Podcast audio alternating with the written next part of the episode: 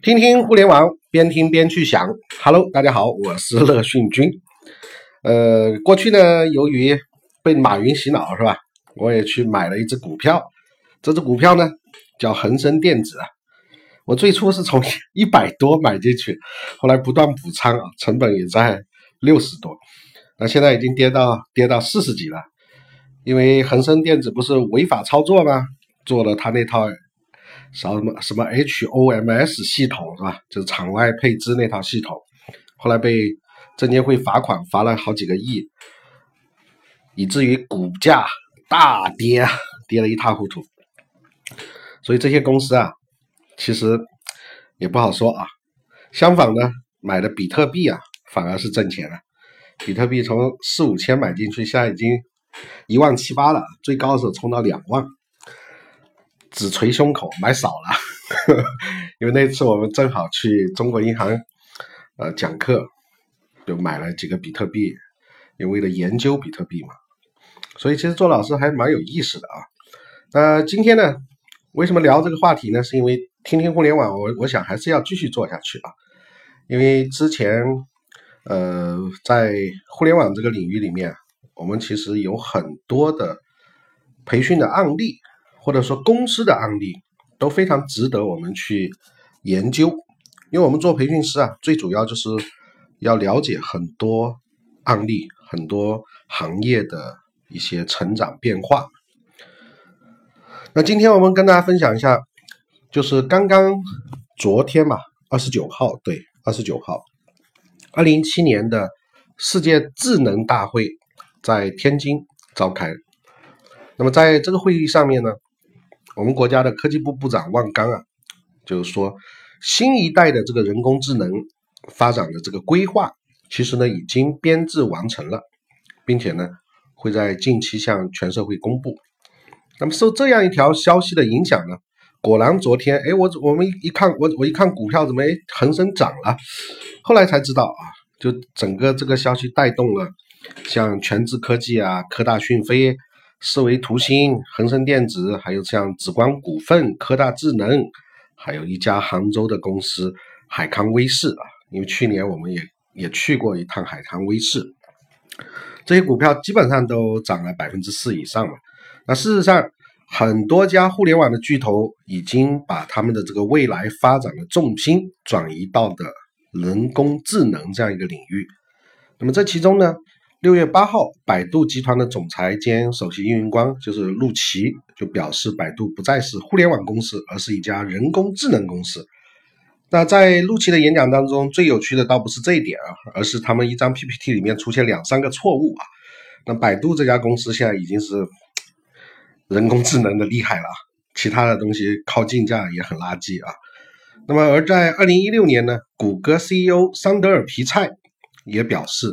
谷歌已经从一家移动为先的公司变更为一家以人工智能为先的这样一个公司，所以呢，有分析人士就表示了，那今年啊，人工智能首次被写入了政府工作报告，显示了国家对人工智能相关产业发展的这个高度重视，也促使越来越多的这个 IT 企业和开发人员投入到了新一轮的技术大潮当中。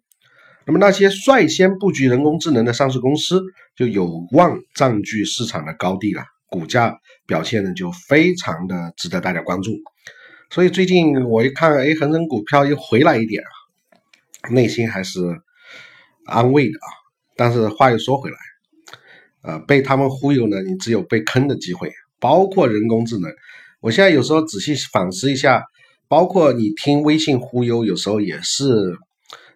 浪费一大堆精力啊！一会儿搞个小程序，一会儿搞个服务号，一会儿搞个企业号，现在企业号又并到了这个呃企业微信。其实啊，最后好像世界也没什么变化。当然，人工智能啊，现在是我们今年又开始所谓每年就跟培训圈一样啊，都有它的热点话题了。那我们也聊一聊，反正做培训都要聊这些话题嘛，是吧？从人工智能技术在各个行业的这个应用的现状和受益的这些龙头股来看呢，其实目前像 TMT 自动化，包括金融领域的这个企业人工智能应用程度其实是蛮高的。但恒生电子就是在金融这个领域里面啊，像零售、娱乐、快消品，那么这些行业应用的程度相对低一些。医疗、教育、旅游这些行业的应用的程度呢，就更低一点了。那么目前我们在股票上面呢，比如像人工智能加上安防领域的，比如苏州柯达，还有呢像嗯人工智能在医疗和金融领域应用落地的，比如像思创医汇、同花顺啊，同花顺原来是炒股嘛。那么中金公司呢也提出他的观点，说安防会成为人工智能在中国商业化应用方面最早落地的行业。所以安防这个领域里边，一家大的上市公司就海康威视啊，在杭州滨江那边很大哦。海康威视、大华股份，还有包括像东方网力啊、工大高新啊、科大讯飞啊、神州泰岳、啊嘉都科技、神思电子这些等等，其实都是受益于。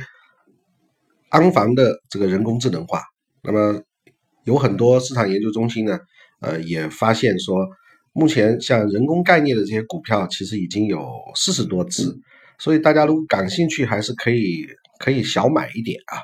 尤其像海康威视啊、恒生电子啊这样一些公司，呃，科大讯飞也是啊。科大讯飞前段时间刚刚呃发布它的这个呃翻译系统是吧？就是，所以你看朋友圈里面刷群刷朋刷群刷朋友圈说，哎呦，这个同声翻译好像要被人工智能替代了啊！这些其实都是跟我们生活还是有一定相关的，就是产业这种资本用最高的这个科技去推动行业的这个变化，那么尤其是在投资者市场，也就是股票市场，会呈现出它的这个热点。那么像。百度目前也宣布啊，会在七月五号在北京国家会议中心举办百度 AI 的开发者大会。那预计现在应该已经报名的有四千多人了吧？那应该会成为国内规模最大的一次人工智能的技术盛会。所以呢，分析人士认为，百度作为我国的互联网巨头啊，人工智能产业应用的也所谓的领导者吧。那么在这个会议上面，会成为人工智能板块。催化上涨的一个一个催化剂，所以如果当然你不能等到七月五号这个几天再去买这些股票啊，而是你要早一点买，那么等七月五号，七月五号说不定要跌也不定，因为中国的股市其实都不是由这些东西来判断的，啊，幕后都全是些做庄的机构投资者，所以咱们小股民或者是小伙伴们，还是老老实实的，别听这些东西忽悠。老老实实的研究自己的兴趣，干自己喜欢的事情吧。那今天我们听听互联网，边听边去想，呃，跟大家分享一下今年人工智能，大家可以关注这样几只股票吧。啊，比如恒生电子啊、科大讯飞啊，呃，包括海康威视啊这些安防这些领域的那些挂头，看它的变化。呃，另外呢，当然要关注一下百度。那百度从原来的这个竞价领域，呃。营收非常好了，一直没有找到很好的这个其他的这个增长模式啊，呃，使得它离腾讯和阿里已经越来越远。那么目前感觉好像是在憋大招在 AI 上面，但是 AI 这个东西呢，有时候似乎也有一点曲高和寡啊，就是好多人也还不理解。呃，当然。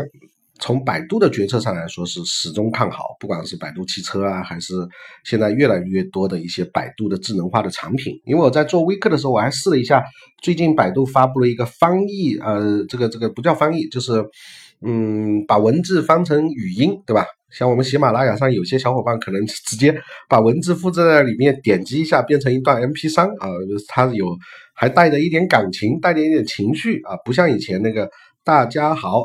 我是什么什么，而不像那那种播报，那这种其实也都是人工智能的这种应用啊。那人工智能背后其实是海量的计算器、海量的计算资源，也就是我们所谓的云计算这些东西作为基础。所以，其实对于普通人而言，你顶多去做个码农啊，也没啥没咋什么事儿。如果你是真的天赋异禀，能够。